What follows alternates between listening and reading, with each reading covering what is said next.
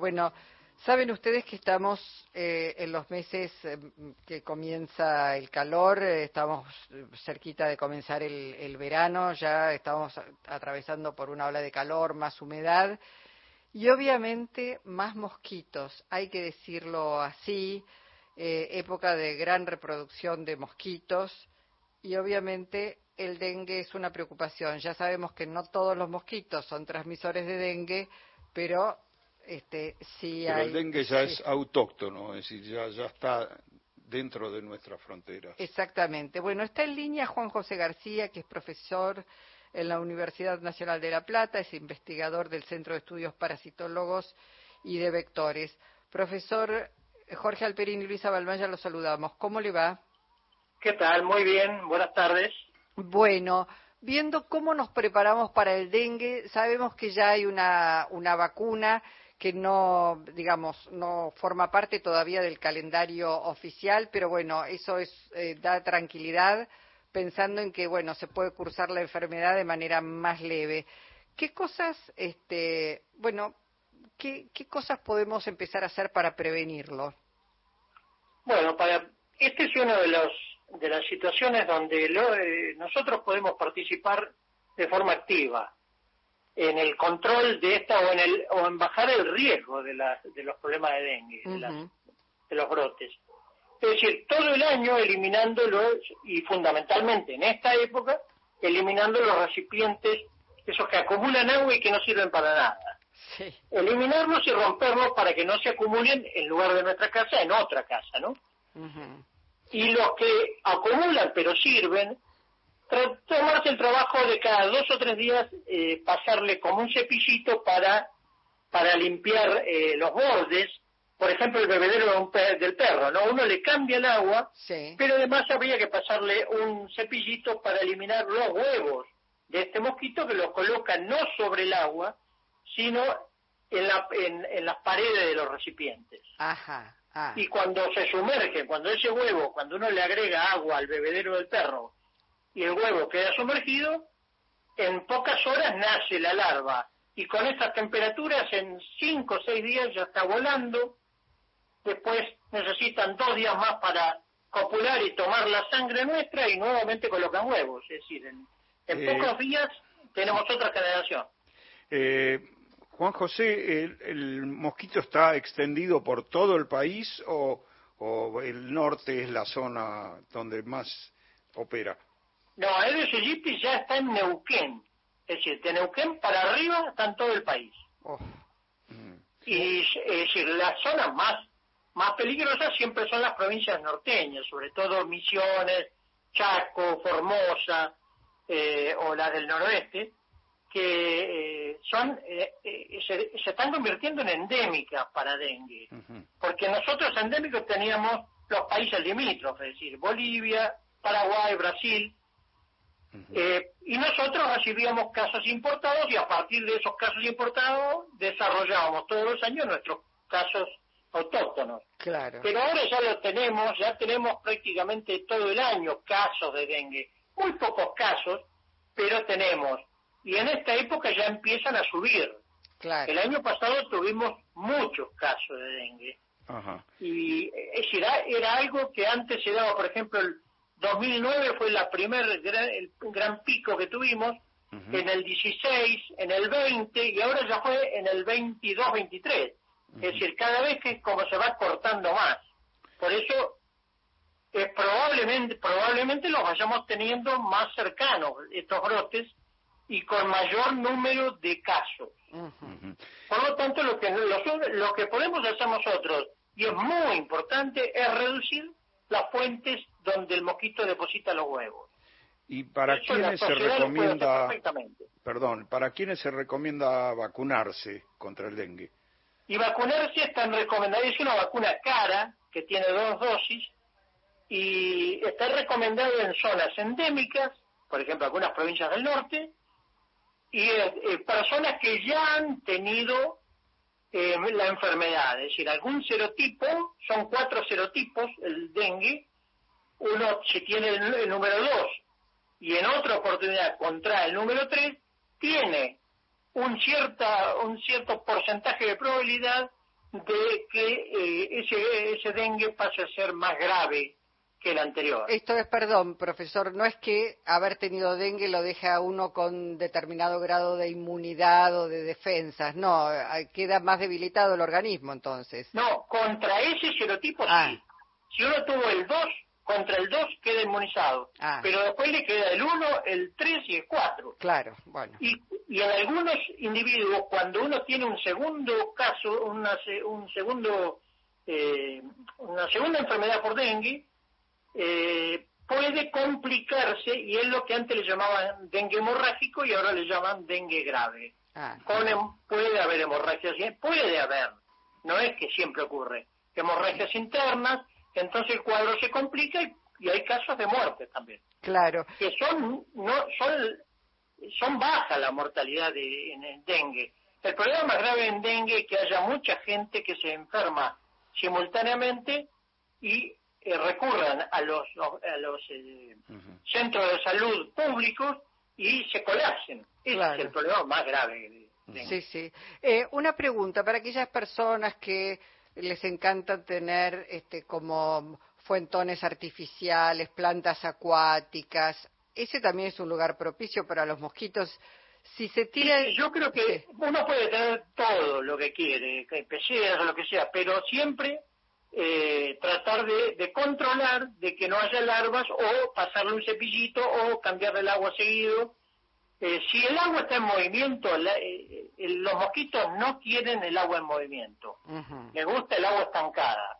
Por ejemplo, es muy común en una, una cosa que la gente por ahí ni cuenta se da es cuando uno pone el platito debajo de la, de la maceta, que parece que ese plato está seco pero cuando uno levanta queda agua ahí. Bueno, ahí se pueden 10, 15 larvas se pueden desarrollar perfectamente, de las cuales la mitad van a ser hembras, la mitad machos, y cada una de esas hembras que nazca va a, dar, va a poner 150 huevos, así que...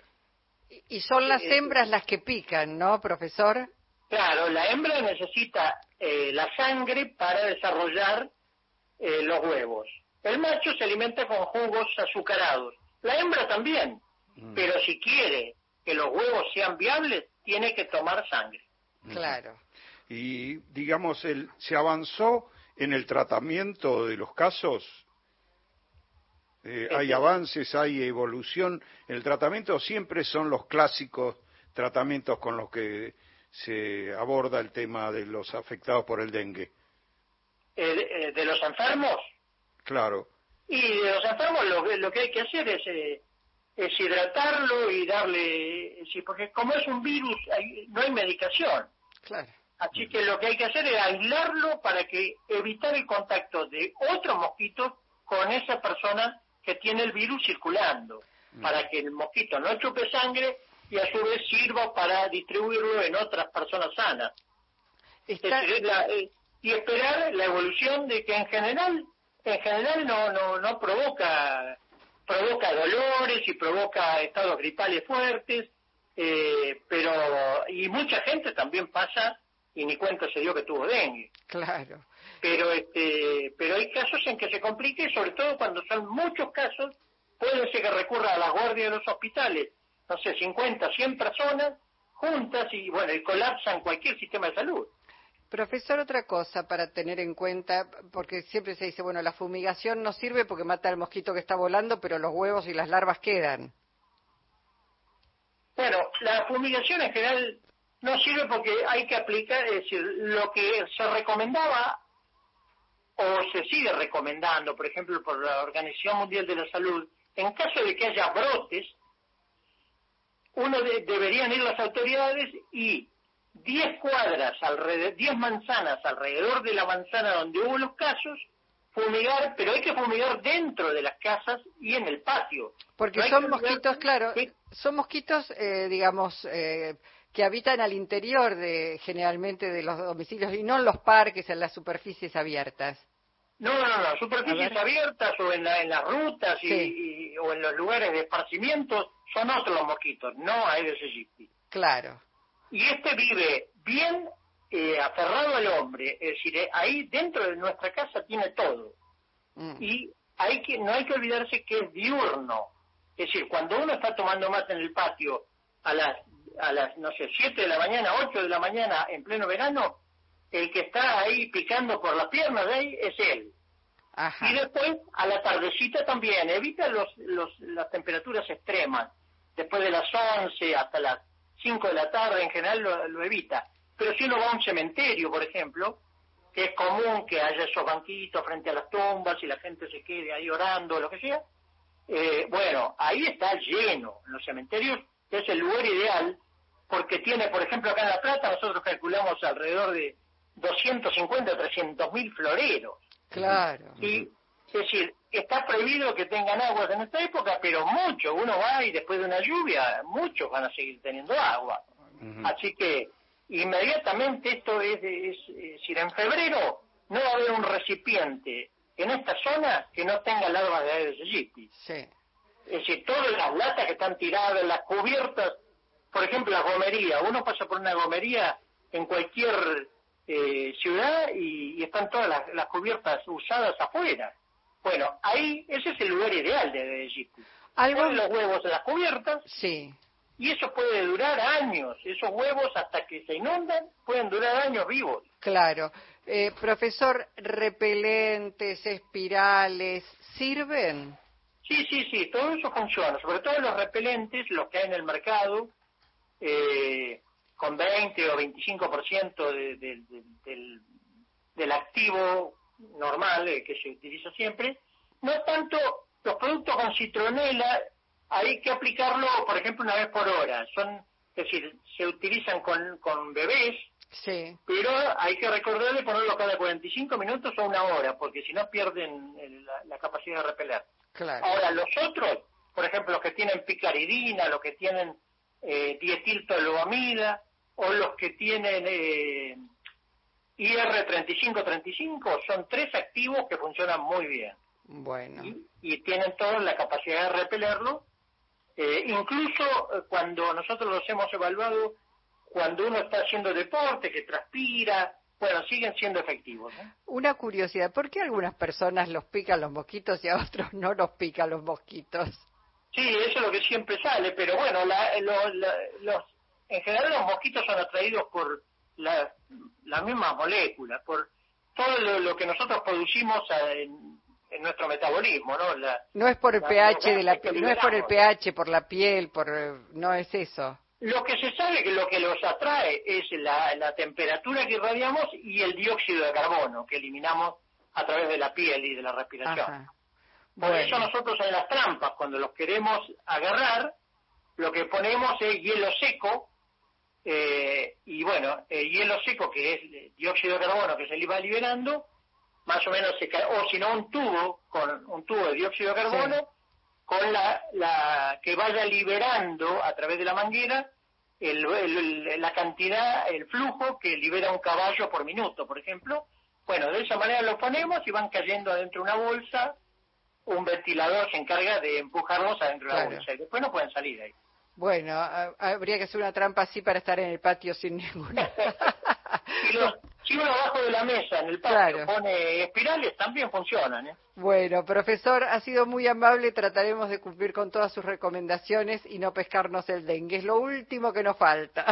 bueno, muchísimas gracias. Gracias, gracias a usted. Juan José García es profesor de la Universidad Nacional de La Plata e investigador del Centro de Estudios Parasitológicos y de Vectores.